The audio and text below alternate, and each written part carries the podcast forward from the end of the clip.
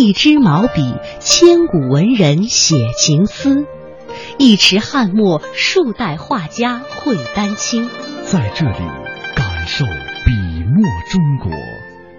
一砖一瓦，凝聚悠悠岁月情；一草一木，讲述风云变幻事。在这里，感受山水中国。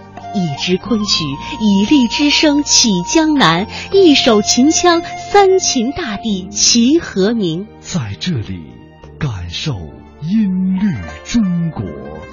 您现在正在收听的是中央人民广播电台香港之声《中华风雅颂》。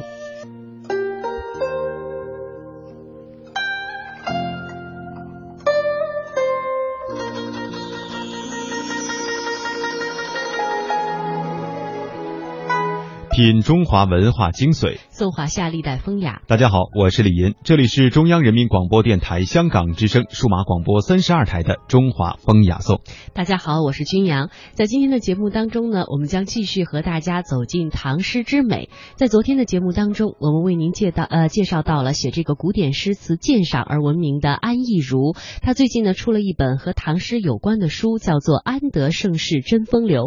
昨天的节目当中，他向我们介绍了为什么他。他会在沉寂了大概十年之后，会写这样的一本书，呃，究竟是出于怎样的考虑？唐诗又有怎样的美？在他看来，今天的节目当中呢，他将继续为我们讲述唐诗众众多的作品当中，他最喜欢的是哪些作品？他最喜欢的诗人又是哪些呢？我们来听听安逸如的讲述。就是在唐朝这么多的诗人当中，我相信你也会有自己偏爱的诗人和诗作。嗯，讲一讲你偏爱的诗人诗作。我其实从小到大一直都偏爱李白，是个非常俗气的回答。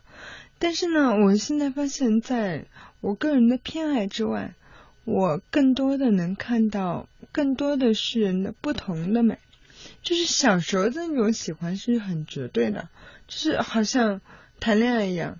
你要么喜欢我，要么不喜欢我，爱憎分明，非黑即白。然后，但我我现在的那种喜欢是更多的掺杂了包容。比如说，我对李白的喜欢是因为心性的相投，这个是没有办法的。然后我就读李白的诗，我很很自然就会记得。很自然就会明白他在讲什么，就包括诗里的情绪，包括他怎么去运用这个诗句的那种那种气象，我都能会心一笑。那我可能读别人的诗，就愉悦感会没有那么强烈。包括我特别喜欢王昌龄的诗，我特别喜欢边塞诗，就我我会有自己特别偏爱的门类。可是你看上去很婉约的，居然喜欢边塞诗那么豪迈的。我超喜欢边塞诗，我超喜欢那个。超喜欢那种，就是欲将轻骑着，大雪满弓刀的那种感觉。就我性格当中有很很多的部分，一部分是像王孙公子，就是既衣既衣冠啊，既玉冠踏雪试轻游，寒气翠貂裘，就是几个王孙公子那个乘乘着马，然后去去那种观赏雪景的那种感觉。也喜欢那种就是嗯。就是怎么说呢？青海长云暗雪山，不破楼兰终不还的那种感觉。就是我喜欢大漠，我喜欢更自然的天地，我特别喜欢蒙古、新疆，就这些跟我们汉人的生活有一定差异跟落差的那种地方。那唐诗在我少年的时期，是那个边塞诗是能够给我带来完全不一样的一个世界的。它不是江南江南的那种山温水软的文人的世界，不是那种小桥流水庭院人家，它是一个更更豪迈、更充满想象的一个一个一个世界。我特别喜欢成吉思汗的黄金家族，我特别想看到那个蒙古铁骑是怎么样。就是踏遍万里河山的那种感觉，当然这是一种文字的想象，就所以我就会在唐诗里找到不一样的感觉。我会喜欢王昌龄的《出塞曲》，呃，《出塞》，我我会喜欢他边塞诗，我也会喜欢他的闺怨，就是我也会很喜欢他的离别的诗。嗯，洛阳亲友如相问，一片冰心在玉壶。然后现在随着阅读量的越来越大。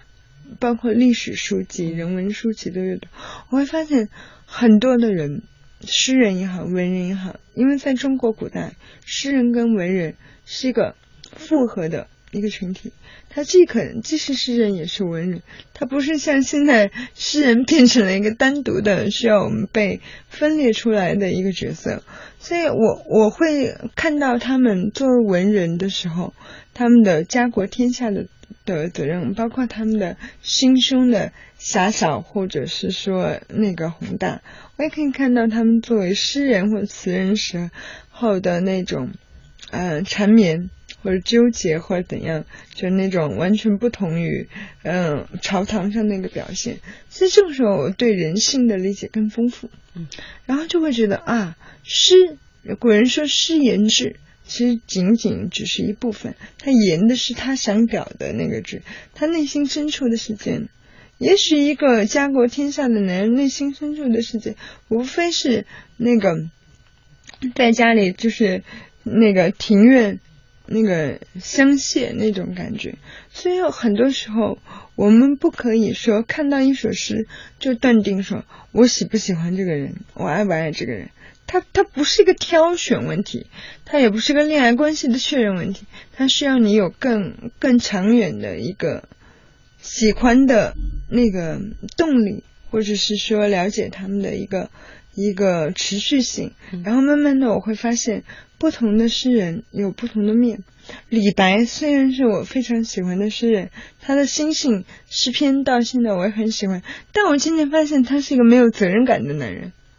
就是你从他的生平事迹里发现，他是一个活得极为自我的人。只有他的精灵兄弟，对他的酒，他的月亮，他的寂寞，他的愉悦，他的他的他的岑夫子，他的丹丘生，嗯，他没有家庭。虽然我我看了很多东西，知道他有三任夫人，他跟其中两任感情还很好，但是李白是一个家庭观念比较淡薄的人，就是他没有世俗的那种人情的那种牵绊，就是他。杜甫的感觉就像那个一个老成持重的一个中年人，然后看着大唐即将要倾颓的江山在那。唉声叹气，然后一腔忠君爱国之心，然后屡屡的不被不被认可，不被了解。但后来发现不是这样的，杜甫也是一个有青春有年少的人，而且他少年时期是一个是一个贵公子，过了很长一段时间白马轻裘，四处漫游，就呼朋引伴到处喝酒的日子。然后这个人性格当中，他也不是那么老实无趣，他其实很狂傲的。然后他有很多很搞笑的那种那种事情发生，小细节，而且他是一个充满温情的人。嗯，最最难得是杜甫这个人，他到最后就是他他自己过得很惨，但他始终把那种目光或者把关怀是放在别人身上的，就他真的像个像一个太阳一样。如果李白像月亮，他就像太阳。我慢慢的把把把我的理解放宽了。就不再以好恶好不好来来去了解一个诗人的，因为自己成长了。对对对，所以我才觉得十年之后才能写唐诗。读了这么多，了解了人性之后，你才可以更全面的写唐诗。在这本书里的最后两篇，一篇是写李白，一篇是写杜甫，我就把我对他们两个漫长的一个理解，一个。类似于短篇的方式，就比比随笔要长的短篇的方式写出来，还有很多意犹未尽的地方会在接下来的文章里写到，但是我就会写到我对他们两个认知的一个稍微有点不同的地方，就是改变的地方，嗯，比以前更加丰富了。啊，在写这个书的过程当中，也重新梳理完了这些诗人和诗作，对你各方面也是一个提升。你自己的收获在哪里？我觉得收获有两点，第一点就是你看待事情、看待事情百态变得更加不偏颇，然后第二点是你更加不孤独。怎么说更加不？我我说我在我在序言里写到，我说我一直在警醒着，避免自己的描述滑入到某种鸡汤的氛围当中。就是我想说的是，当你去。真正的了解这个世界上有无数的过去性的将来，都有无数的比你有才华的人，他们在面临着命运的拨弄或者是成全的时候，他们在经受着跟你一样的痛苦或者是孤独的时候，你就根本没有必要觉得你经历的那点事儿是天底下独一无二的，老天就可着你一个人整。